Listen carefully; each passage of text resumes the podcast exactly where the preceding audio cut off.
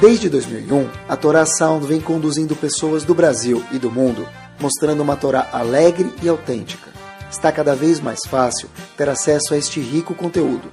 Buscando por Caraguila, nosso aplicativo está disponível na App Store e Google Play. Agora é possível também assistir aos nossos Shorim em vídeo pelos sites toraanytime.com e caraguila.com.br. Torá Sound a Torá de sempre, em uma linguagem moderna e simpática, cada vez mais próxima de você.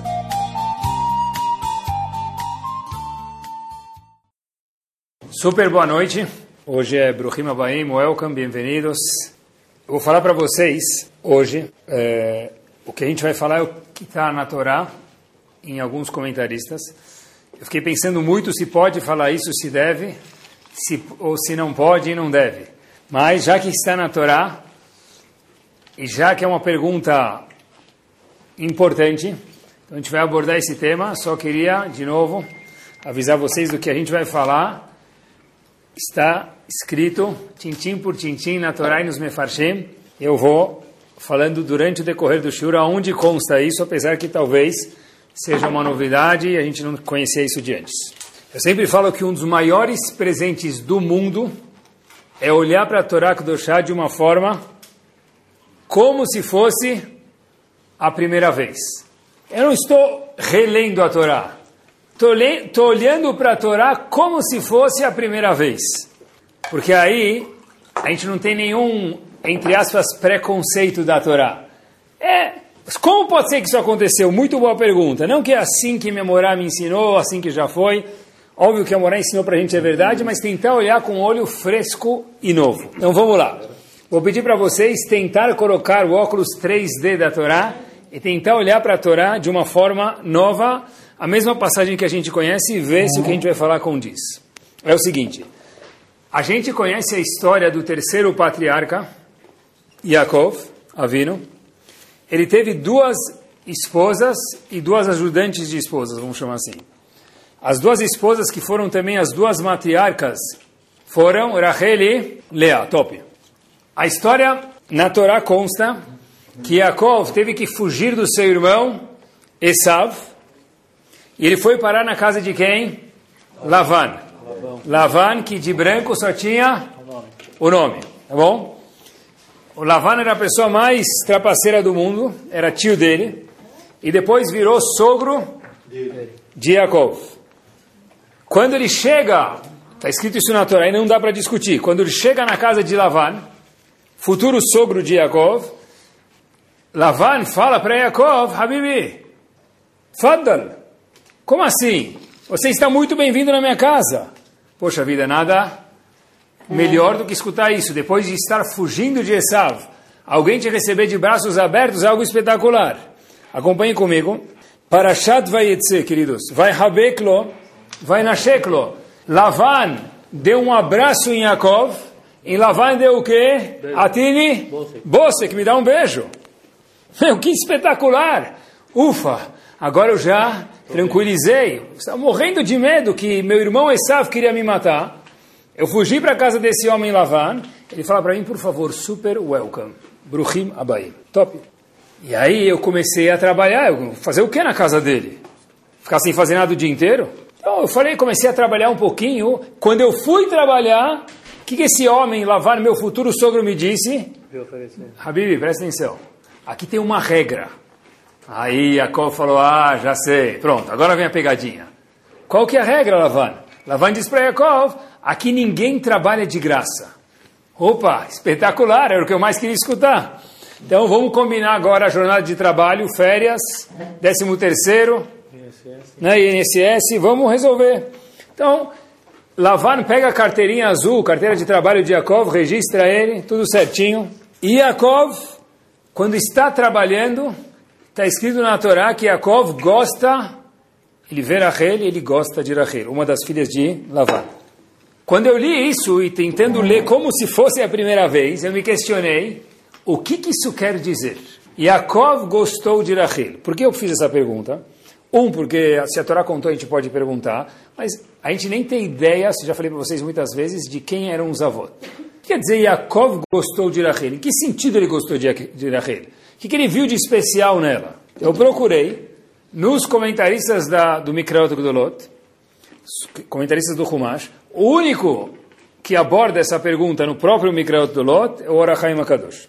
O Orachaim Akadosh traz duas respostas do que, que Yaakov gostou de Rachel. Duas respostas. A primeira resposta ele fala, olha, porque Yaakov viu que Rachel era Bat Zugó, ou em português, mais claro, era a alma gêmea, gêmea dele. Então, na hora que Yaakov, que era um profeta, ele olhou para Rachel e viu ela, falou, uau, essa é minha outra metade. Essa é a costela que roubaram de mim quando Adam Arishon foi criado e eu vou estar recompondo ela através de casar com ela. Então, por isso que Yaakov gostou de Rachel.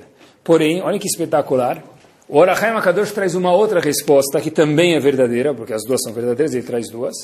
O que que Yaakov gostou de Rachel? Disse Orachaim Akadosh, ele gostou da beleza de Rachel. Ele achou ela uma mulher bonita. Como assim? Pela beleza ele casou com ela? Orachaim Akadosh, sim. A própria Gemara em Shabbat diz, beleza física, a, próxima, a própria Gemara em Shabbat diz, na página 25b, e o Orachaim Akadosh traz essa, essa citação, seguinte que um Talmid Chacham deve casar com uma mulher bonita. Se é, não, não está escrito que casando com uma mulher bonita a pessoa vira Talmid Chacham. Mas um Talmid Chacham deve sim casar com uma mulher bonita. Então Yaakov, como ele é chamado Ishtam, Yoshevo Alim, era um homem que sentava 24-7 estudar a Torá. Então condizia a ele casar com uma mulher bonita. Então quando Yaakov gostou de Rachel, de novo, diz Orachai Makadosh, ou porque ela era uma mulher que era a alma gêmea dele, Yaakov era um profeta, ele viu isso, ou segunda resposta, talvez as duas sejam verdadeiras e são verdadeiras, é que ele viu que ela é uma mulher bonita. As duas coexistem. Quanto tempo Yaakov trabalhou, agora, já que Lavan falou que não vai trabalhar de graça, então fizeram lá o contrato, quanto tempo Yaakov trabalhou? Sete anos. Beleza? Acabaram sete anos, o pagamento era casar com Rachel. Ele tanto gostava dela.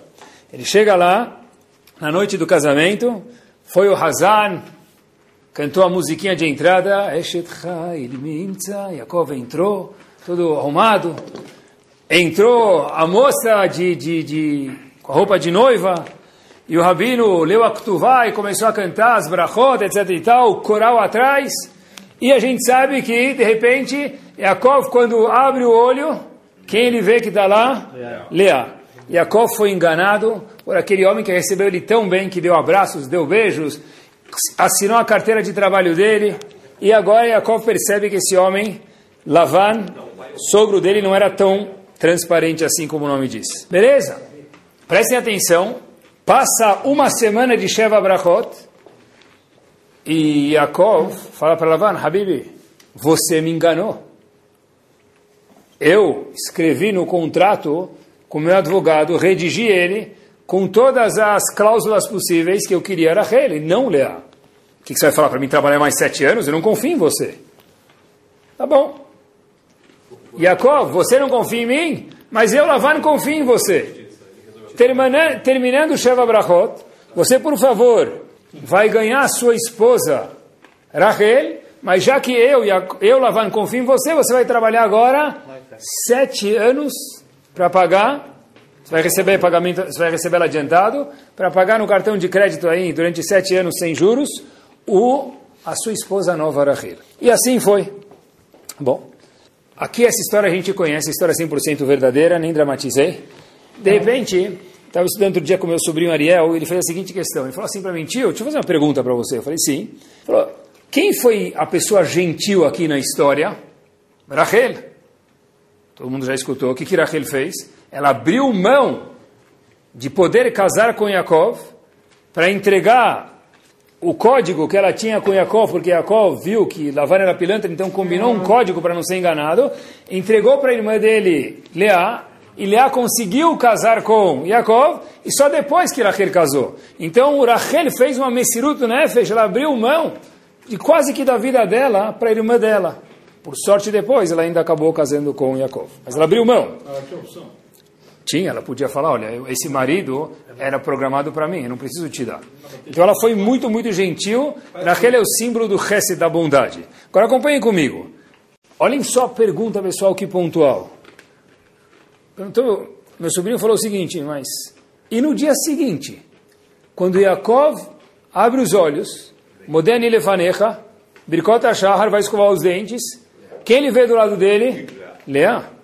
De boa? Será que Yaakov ficou de boa com a situação?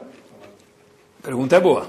Nunca tinha pensado nisso. Sempre pensa de quanto gentil Rachel foi. Mas qual foi a reação de Yaakov com Leá? De fato, Leá foi cúmplice, com todo respeito, de enganar Yaakov.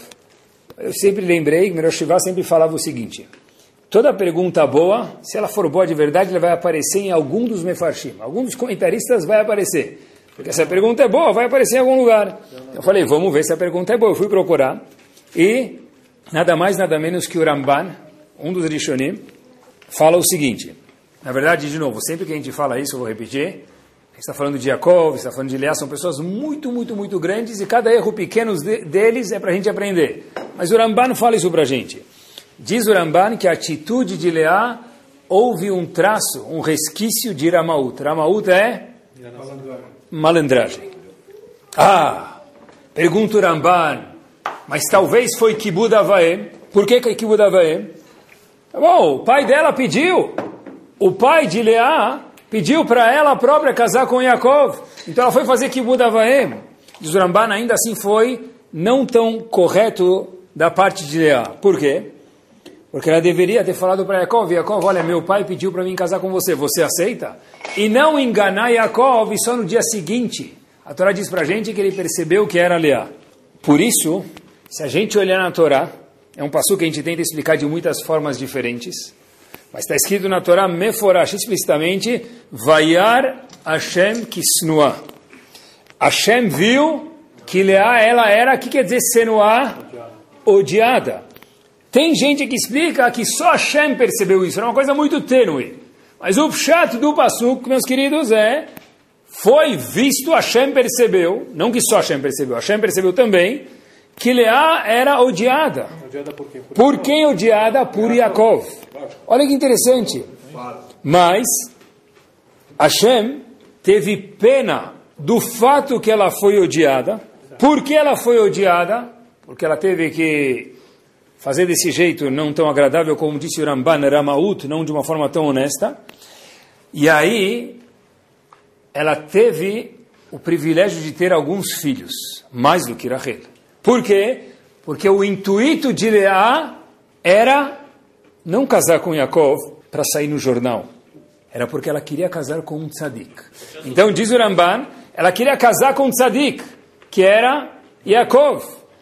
Então, já que Hashem viu que ela era odiada, e ela, o intuito dela era casar com Tzadik, olha que espetacular, o que, que Hashem fez? Deu alguns filhos para ela, mais do que Rachel, que não teve tantos filhos. Agora acompanhem comigo, vou contar para vocês o Midrash. O Midrash Rabbah fala sobre essa parte que Leá era odiada. Pessoal, prestem atenção, qual foi a reação de Yaakov depois de ter visto que era Leá? Natan, diz o Midrash Rabbah, et da'atole garsha. Yaakov falou, eu vou divorciar minha esposa. Por quê? Porque ele falou, como assim, por quê? Eu fui enganado. Eu vou continuar casado com essa mulher, Leá? Por que então ele continuou casado quando ele percebeu, meus queridos, que o quê? Que ela conseguiu ter alguns filhos. Então, por que de fato ele não divorciou? Olha que espetacular, diz o Midrash. Leiman shel elo animegaresh? Eu vou divorciar a mãe de todos esses filhos que eu tive? Então, portanto, Yaakov não, Yaakov não divorciou Leá. Depois que ele teve filhos, olhem, olhem como dá para ler a Torá de uma forma espetacular, conforme o Midrash. Diz o Midrash, que Ata, com Ain, agora, e Evanishi, meu marido vai gostar de mim. Por que, que Leá falou isso? Porque até agora ele não gostava de mim, porque eu enganei ele. Mesmo que meu intuito foi de casar com um homem tzadik, diz Leá, que até agora, depois que eu tive esses filhos, e Evani Ishi, o meu marido vai gostar de mim, porque de fato até agora houve um desconforto de Leá e Yaakov. Sei que é muita novidade para um dia só, mas eu li algumas vezes e ponderei, isso o Ramban fala claramente, procurei, li de algumas formas, é, é isso que ele fala, procurei em alguns livros. Agora, olhem que interessante. Prestem atenção quantos filhos Yaakov teve com Leá, meus queridos. Primeiro filho foi Reuven. Tá ótimo. Reuven era o Bechor. Segundo filho, Shimon.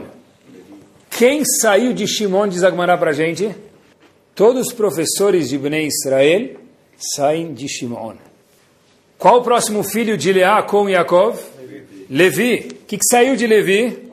Koanim e Levi. A Torá, o estudo da Torá, representado pelos Levi. Próximo filho de Yaakov com Leá?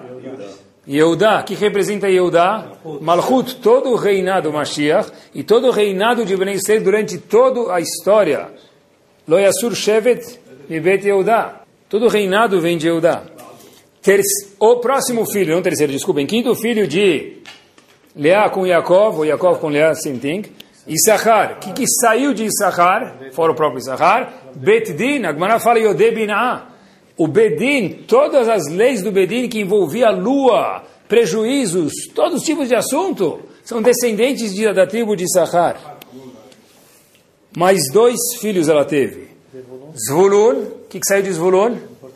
Pessoal que trabalha na China, vai para a China fazer importação, Bom Retiro, Copacabana, Manhattan, daí por diante, saiu de Zvulun, businessmen saíram de Zvulun. E tem mais uma pessoa que a gente passa despercebido, Diná também. Diná também. Tá bom? Agora preste atenção. Sobre Leá está escrito o famoso passo que a gente fala no Halel, mas nunca pensou dessa forma. Even masu abonim haital eroshpina. A pedra, Ever Masuabonim, a pedra, quer dizer, no caso aqui, aquela pessoa, Leá, que Masuabonim, todo mundo começou a deixar de lado, mas Haitar Eroshpinah virou a principal, por quê? Porque dela saiu grande parte das, das tribos de Bnei Israel e pessoas muito importantes dentro de Bnei Israel. Ever Masuabonim, aquela moça que foi odiada no começo, não querida, Ela virou depois a pessoa. Agora, olha que interessante. Eu comecei, depois que eu vi essa história, me apareceu a seguinte observação na cabeça. Puxa vida, se isso tudo é verdade, tudo que a gente sempre escutou falar de Hinuch e Shalom Bait, não, não passa. Presta atenção, a gente está falando de um, de um casal aqui, com todo respeito de novo, de avot, mas a Torá conta isso para a gente poder aprender, que teve um pouquinho, de alguma forma, com certeza, no nível gigante deles, Vaiar Hashem Kisnuanohi. Ela foi detestada. Yaakov, disse o Midrash, quis divorciar ela. E teve filhos, uau! Lacrem, do lacrem, que até hoje nós dependemos desses grandes homens descendentes dessas pessoas para Bnei Israel poder dar continuidade. Fiquei olhando e pensando com meus botões, como que pode ser que tiveram uma consequência tão forte assim, reinado, bedin, businessman, todas essas pessoas grandes que a gente falou, pessoas que estudam Torá, eu fiquei pensando se fosse essa mesma história no século 21, tá bom? Leavdil sem comparação com Yaakov, Rachel, Deus me livre, ah, nada disso, mas se fosse no século 21, talvez seria um menino, filho desse casal, na frente de um mentor, seja ele o amigo dele, seja ele o professor dele, seja o psicólogo dele, fazendo um review, uma psicanálise do passado desse menino. E falando o que? Olha, meu querido, os seus problemas de ter um tique nervoso, os seus problemas de não saber se expor com as pessoas, o seu problema de ser tão introvertido, não conseguir dormir à noite, e daí por diante, provém da onde? Você vende o fruto de um casamento o quê? que seu pai detestava sua mãe. É normal esperar isso de uma criança. É isso que a gente escuta em Shalom Bait e que é verdade. Eu aprendi daqui um ponto importante para mim mesmo, que é o seguinte. Pessoal, presta atenção. Tudo que nós somos hoje tem grande parte disso bagagem do nosso passado. Dos nossos pais, do Shalom Bait de casa, do Hinur que a gente ganhou, and so on.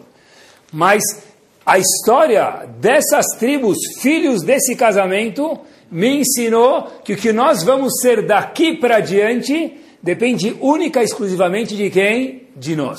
Porque seria muito fácil Reuven, Issachar, Zevulun, Yehudá, and so on, cada um deles falar, olha, o que, que sobra, o que, que eu posso ser? Porque naquela época também tinham sentimentos. Meu pai quer divorciar minha mãe. Minha mãe se sente detestada.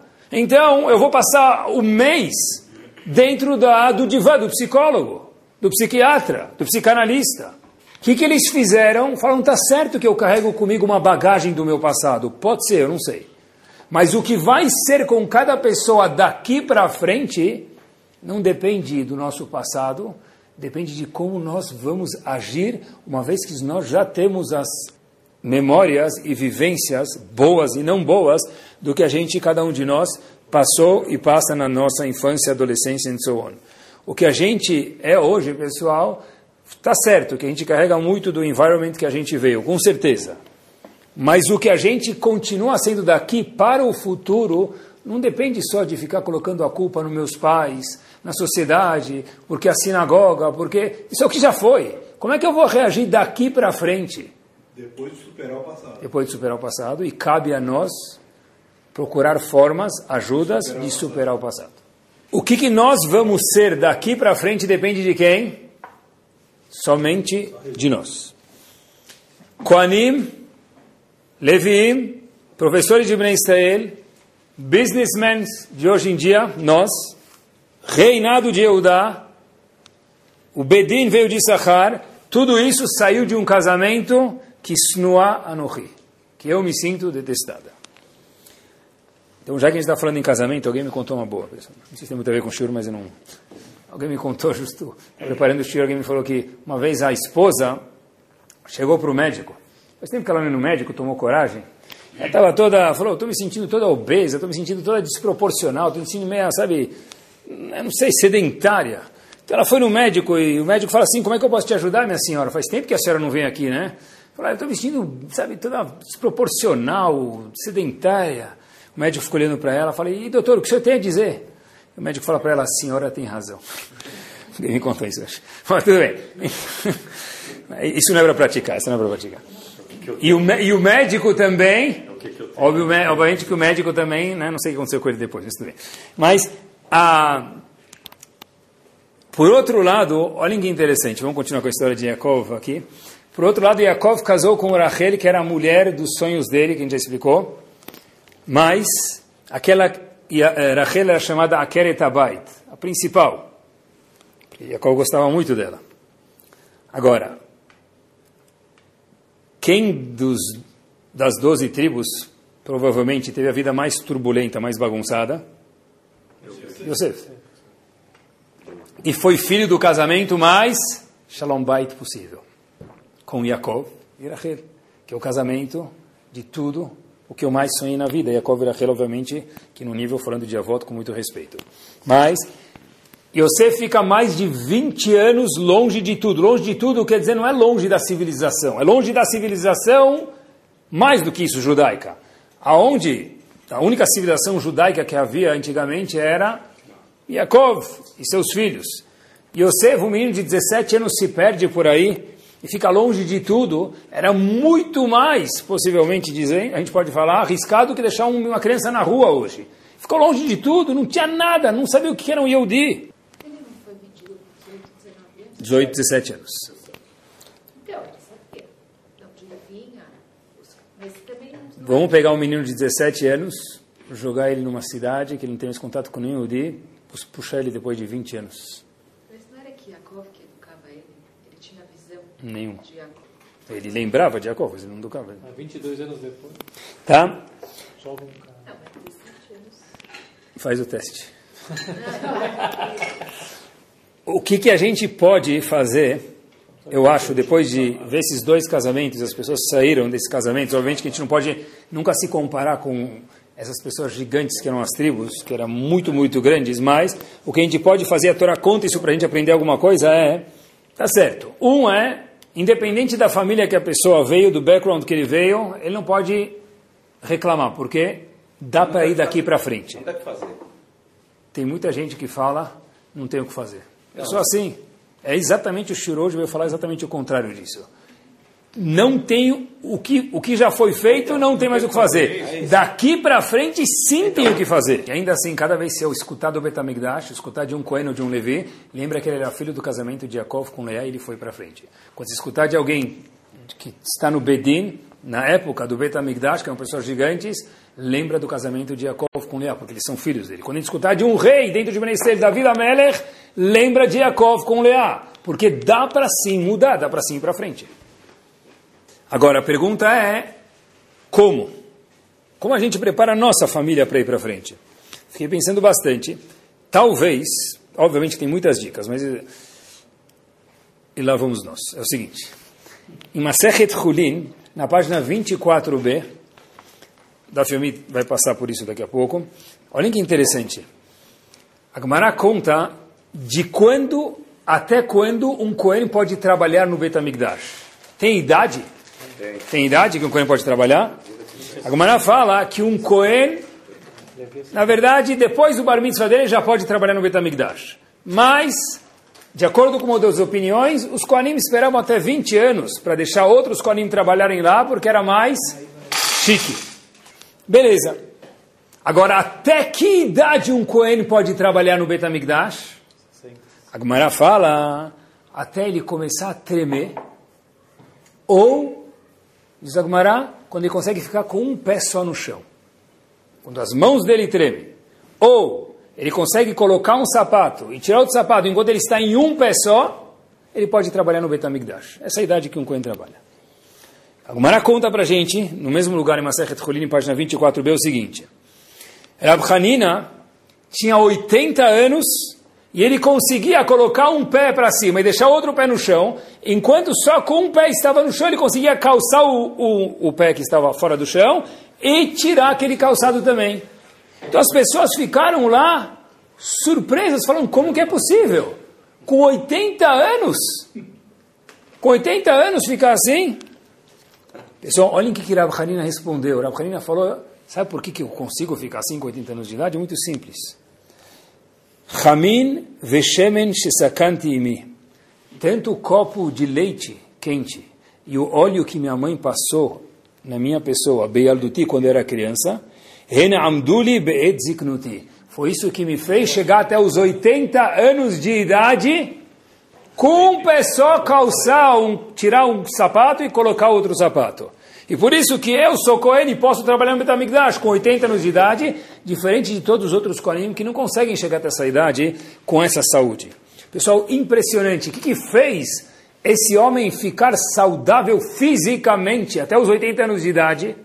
Talvez ele fazia esteira também, eu não sei. Não sei se ele corria meia maratona ou maratona inteira. Mas era o fato, disse ele, e a Gemara testemunha isso porque é verdade, era a água quente e o óleo que minha mãe passava em mim. Agora é o seguinte, hoje em dia, como a gente traduziria isso? É o carinho e o abraço que minha mãe me deu. Hamim e o Shemen, hoje em dia ninguém passa óleo no filho mais, vai passar óleo de soja, óleo de canola no filho, ninguém vai passar. Mas é o carinho e o abraço que se dá numa criança. Antes de dormir, quem leite quente ou água quente, o que for, e óleo, é aquela sentar na cama das crianças quando eles vão dormir. É ler o Shema junto com uma criança na cama. Faz a diferença. Quando estava preparando o shur, eu lembrei que uma vez o filho do Rav Moshe Feinstein, Zichron Libraha, contou que uma das coisas que marcou ele na infância dele, pessoal, preste atenção, é que ele lembrava que era Moshe Feinstein, obviamente, o filho, moravam em Nova York, e no inverno de Nova York não é frio, é muito frio. Falou que ele lembrava quando ele era pequeno, cada dia de manhã, quando ele acordava no inverno, as roupas dele estavam quentes. Ele, quando foi crescendo, entendeu que o pai dele acordava mais cedo, a Moshe Feinstein acordava mais cedo, para ligar o aquecedor da casa, colocar as roupas sobre o aquecedor, para quando fosse a Moshe Feinstein vestir os filhos, a malha, a calça e a meia já estivessem quentes. Uau! É isso mesmo. É isso que a Gemara falou. Ramin e Shemen. A água quente, o leite quente, o óleo, aquele carinho que me fez chegar com 80 anos com vida, isso que me deu força. Diga-se de passagem que o filho do Rav Moshe Feinstein também, Baruch Hashem, também tem uma idade avançada que viva pelo menos com saúde até os 120. Mas é isso mesmo. Isso faz diferença para uma família. Qualquer semelhança é mera coincidência, pessoal. Olhem só essa história. Quando estava preparando o shur, comecei a procurar um pouquinho mais. Um colega que era muito próximo, tem que ser muito próximo para falar isso, Rav Shlomo Zalman Auerbach fez a seguinte questão para ele. Rav, eu tenho uma pergunta para o senhor. Nós estudamos juntos na escola. Nós sentamos juntos na classe. Eu era mais capaz intelectualmente do que você. Lembra, Rav? Shlomo Zalman Auerbach? Sim, lembro. E agora, 30 anos depois, o senhor está virando, naquele momento já estava virando um gadolador, enquanto que eu não sou nem emtsaiador, não sou nem do meio da, da geração. Então, por que que mudou? O que, que, que você tem que eu não tenho. Manistana, você e eu, intelectualmente, eu era maior do que o senhor. Moshe Feinstein fala, você quer saber o meu segredo? Ele falou, quero, porque eu quero contar isso para os meus netos. Para eles poderem fazer com os filhos deles, daí por diante. Disse Rav Shlomo Zalman pessoal, preste atenção. Olha o que ele falou. O copo de leite quente que minha mãe me preparava todo dia quando eu voltava da escola e o beijo que me aguardava todos os dias quando eu chegava da escola, foi isso que me fez ser um gadolador. Óbvio que ele sentou a estudar. Mas o que deu envergadura para esse homem emocionalmente ter esse poder é isso aqui, saindo da boca dele. Olha que espetacular. Ele, ele falou para esse amigo dele de escola, todo dia quando eu voltava do Heider, da escola, do Ketab, minha mãe estava me esperando todo santo dia.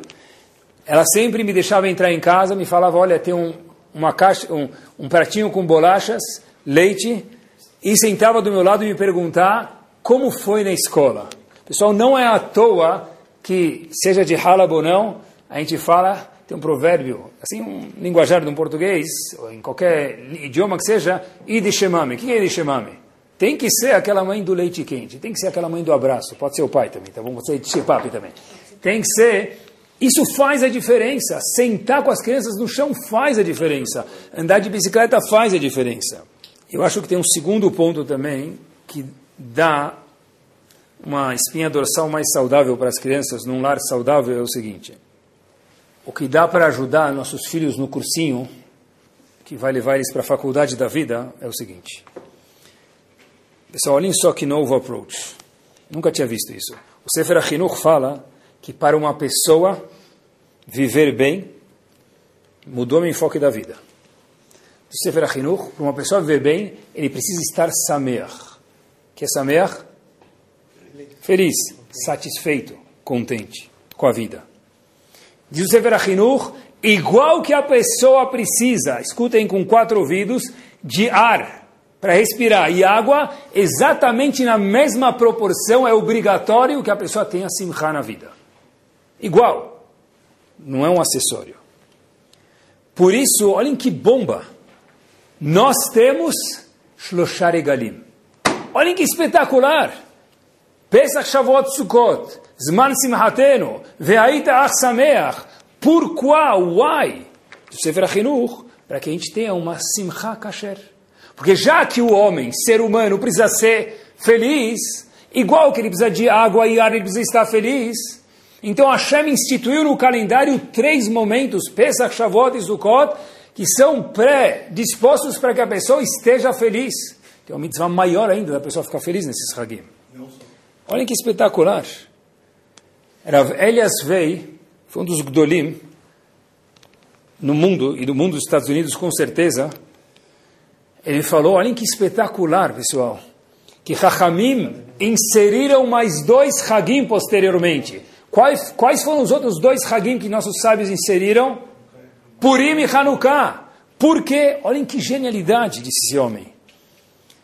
Porque passando a Galut, e a gente pode falar hoje, no século 21, o homem é muito mais propenso a cair do nível de simcha, de alegria, para o contrário. Então, por isso, nossos sábios acharam necessário no calendário colocar mais duas datas onde seja obrigatória a simcha. Purim e Hanukkah. Por quê? Porque tem que ter no calendário algum lugar para o homem se ancorar com, com Simcha, porque sem Simcha a pessoa não vive. Essa é a razão de Shloshar Egalim e essa é a razão de Purim e Hanukkah. Agora, se é tão importante curtir a vida, e curtir a vida não é um luxo, é importante ter uma válvula de escape do stress da vida, do stress do dia a dia. Com certeza não vivi em séculos passados, mas, pelo que dizem por aí, parece que com todas as facilidades do mundo que nós temos, ainda assim o nível de estresse ele é maior nos nossos dias do que foi em outros momentos. Já que Simcha, escapar do estresse da vida, do dia a dia que nós temos no século 20, 21, que é uma realidade, tem que procurar formas de passar a vida bem de uma forma feliz. Tem muita coisa que não pode, não pode, não pode. Então, de fato, a gente tem que às vezes perguntar para nós mesmos que mensagem a gente manda para os filhos, o que sim pode. Outro dia eu fui visitar uma escola gosto de aprender sempre, então meu olho escolar está cada vez precisando ser mais apurado que eu gosto de aprender. Eu acho que da mesma forma que um médico precisa para uma convenção, de vez em quando ele precisa ir para um seminário, nada mais, nada menos do que um educador também precisa cada vez estar tá sempre olhando as novidades. Então fui visitar uma escola em algum lugar do mundo, em alguma época da minha vida, e eu fiquei maravilhado com um ponto em específico. Era uma escola de crianças, quer dizer, talvez era de logo que a criança entra na escola, até os 8, 9 anos de idade. Fiquei maravilhado para a escola, obrigado. Fiquei maravilhado não com a capacidade intelectual das crianças. Talvez era boa, mas não foi isso que me deixou maravilhado. É como que eles tratavam as crianças como crianças. Isso que me deixou maravilhado. É quando o diretor ou a diretora que me apresentou a escola falou: Olha, eu acho muito importante que tenha música nessa escola. Eu acho muito importante que tenha brinquedos nessa escola, que tenha atividades lúdicas nessa escola. E começou a justificar o porquê. Eu falei, para mim não precisa justificar o porquê, essa é a coisa mais linda, porque essa idade precisa disso.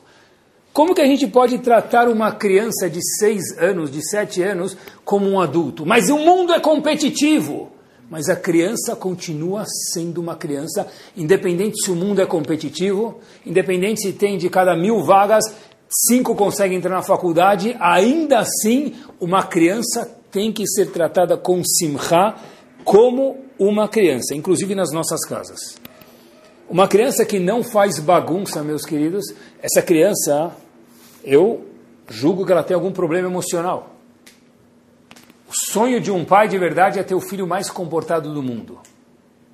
Quando eu olho para uma criança, eu vejo ela comportada demais, eu falo, ops, aí tem alguma coisa na criança ou na casa da criança. Porque uma criança, Hashem fez uma criança para ser agitada, para se divertir, para querer chutar a bola para o outro lado do muro. É o normal de uma criança isso. Essa é a simcha, a alegria de uma criança. Porque prestem atenção, hoje em dia, se nós entra entrarmos no trend que seria o normal de uma escola, era ter menos recreios e mais formação. Porque o que interessa no Brasil é entrar na faculdade. É isso que é, gostemos ou não, that's it. O interesse de uma escola é preparar o aluno para a faculdade. É uma realidade, tá certo, mas presta atenção. Moshe Rabbeinu tinha recreio na escola deles, sabiam disso? Cada vez que você abrir um Sefer Torah, você encontrar entre uma paraxá e outra, paraxá quer dizer assunto, entre um assunto e outro, um espaço no Sefer Torah. Por que, que tem um espaço no Sefer Torah? Diz Agmará, para quê? Para dar um tempo para Moshe Rabbeinu assimilar o que ele já estudou. Meus queridos, quem era Moshe Rabbeinu? Eu não sei, para contar para vocês. Mas se Moshe Rabbeinu, com todo respeito, precisava de um recreio, como que é possível que uma criança tenha 45 atividades semanais? Ele precisa se preparar para a vida. É, todo mundo precisa de um recreio. O Sharabeno precisa de um recreio. Óbvio que o recreio de um gadolador é diferente do nosso. Uma vez um dos Rashi Shivot de Lakewood, a história se passou quando estavam estudando Masechet Evamot no Dafyomi. Masechet Evamot é nada mais, nada menos que a Masechet mais difícil e complexa do Shas, do Talmud inteiro. Ele volta para casa de um casamento e ele vai pegar um tomo do tratado de Masechet Eruvin. que é a segunda mais difícil e mais complexa do chassi inteiro. E a esposa dele fala para ele, Habibi, por que, que você está pegando uma Sechet Eruvin? Agora o da filme é uma Sechet Evamot. Disse esse Rosh marido dessa senhora, para ela, eu acabei de chegar de um casamento, eu preciso relaxar um pouco.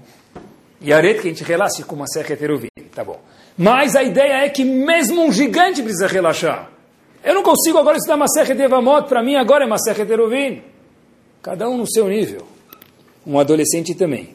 Precisa ter tempo para não fazer nada às vezes. O dia inteiro? Claro que não. Mas um adolescente precisa ter tempo para laisser passer. Deixa rolar. Curtir um pouco a vida. Óbvio que não o dia inteiro. Tempo? Depende do adolescente quanto esse tempo, depende da casa, depende do adolescente, mas meu filho precisa saber português, inglês, mandarim, saber cozinhar, porque se a esposa dele souber cozinhar, então ele faz curso de Masterchef, ele precisa saber Kung Fu, porque se você estiver andando na rua e ser abordado, quantas coisas já uma criança precisa fazer? Não, mas o mundo é competitivo, mas a criança ainda é uma criança. Olhem que espetacular, tudo está contido na Torá.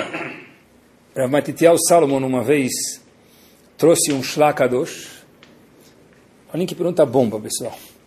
Quando uma criança, um bebê está chorando, o que a mãe faz com ele? Dá para o pai, aí o pai devolve para a mãe. Tá? E aí o que a mãe faz? Pega no colo. E faz o quê? Começa a chacoalhar e canta. Ou a criança está no berço, o bebê, liga-se o móvel e deixa tocar a musiquinha. Na, na, na, na, na, na, na, na. Ou a música que seja. Por que, que uma canção de ninar acalma uma criança?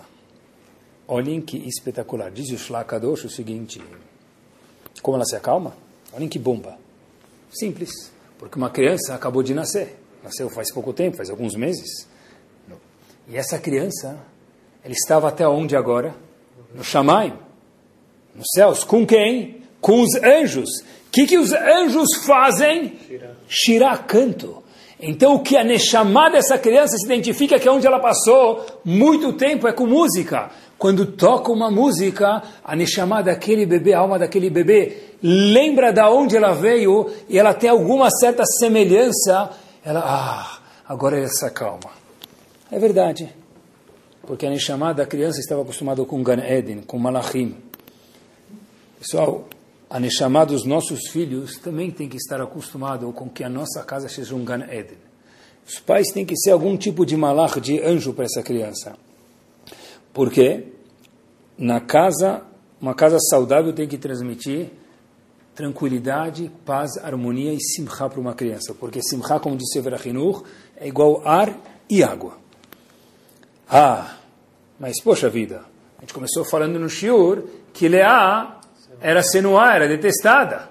E a gente falou que para ter uma casa saudável precisa transmitir paz, alegria, simcha, o copo de leite quente, o beijo.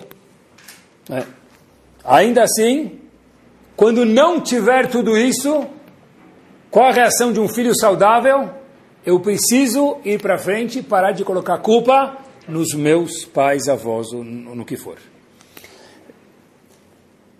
Torá também é cultura. 24 de fevereiro de 1955. São Francisco, Califórnia. Nasceu um menino, filho da família Abdul Fatal. Biarfo? Conhecem? Abdul Fatal. Abdul Fatal John Jandali. Nunca ouvi falar.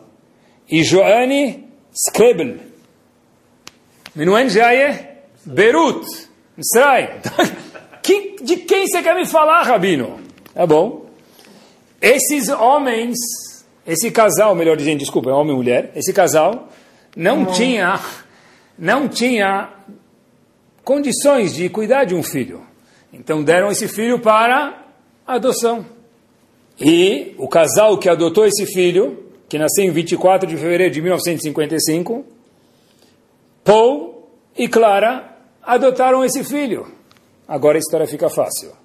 Paul e Clara tinham um sobrenome de Jobs. Esse menino ficou com o sobrenome da família adotada, Steve Jobs. Poderia muito bem ser um homem que disse: Olha, meus pais me abandonaram, me deixaram no orfanato. Procurem no Rav Google depois, confirmem, procurei bastante. Me deixaram no orfanato. Que, que já eu tenho a fazer? Meus pais não me deram um copo de leite, não me deram simcha, não me deram aquele carinho que tem que dar. Mudou, não sei se para o bem ou para o mal, a história inteira da humanidade do século XXI em diante, onde nós vivemos dia a dia sofrendo do bem e do mal e do espetacular e do melhor, o que esse homem fez. Dá para ir para frente. O que a gente não pode é afundar na lama no que já foi. Eu queria só retomar um ponto para finalizar e isso a gente termina. É o seguinte, não é à toa, eu, justo, na verdade, mudou meu enfoque de vida, como falei para vocês, que a maior indústria do mundo qual que é? Entretenimento. A maior indústria do mundo não é alimentação, é entretenimento.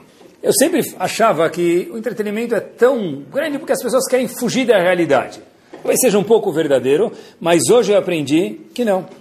Que não é, não é à toa que antigamente se viajava uma vez por ano, uma vez por vida. E hoje se viaja uma vez por mês, ou semestre, ou o que for. Não é à toa que antigamente não tinham aplicativos no celular, porque não tinha celular, mas quando se escutava de música. E hoje a pessoa escuta música no carro, na escada, na esteira. Óbvio, sem esquecer do nosso shiur, né? Mas a pessoa escuta de música, por quê? Porque faz parte da vida um pouco mais estressante que o século XXI projeta para a gente, saber relaxar. Faz parte de ser um Yehudi que cumpre Torah e Mitzvot, saber ser uma pessoa relaxada, uma pessoa que está de bem com a vida, uma pessoa que às vezes precisa disso de escutar música, fazer ginástica, dar cambalhota. Cada um é diferente, mas precisa procurar isso.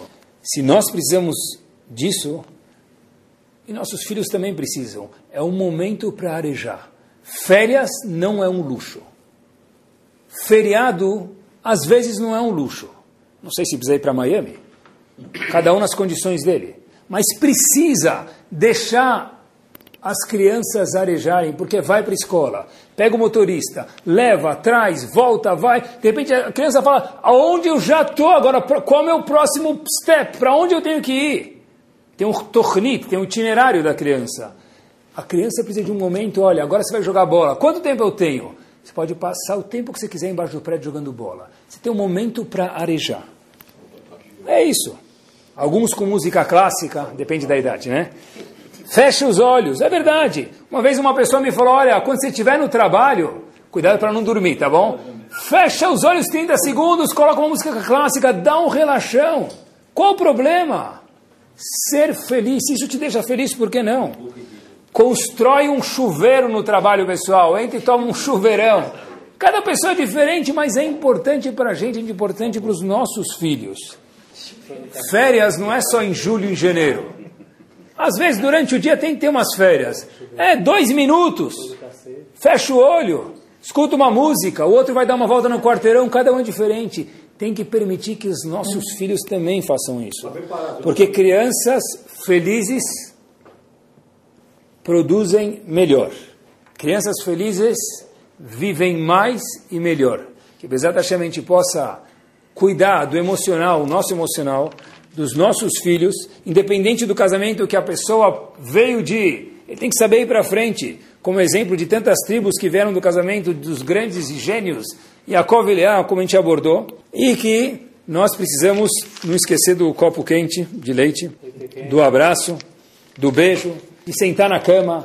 Ah, mas quando eu sento na cama, adormeço antes dos meus filhos. Faz parte da vida. Parabéns. Coloca a volta. Lembrem que simcha, alegria, é igual ar mais ainda no século 21, e a água precisa ter, que exatamente a gente possa adquirir, cada um de nós, isso aqui, e poder deixar que nossos filhos também tenham isso. Amém, querido. Torá Sound, desde 2001, aproximando a Torá dos Yehudim e de você.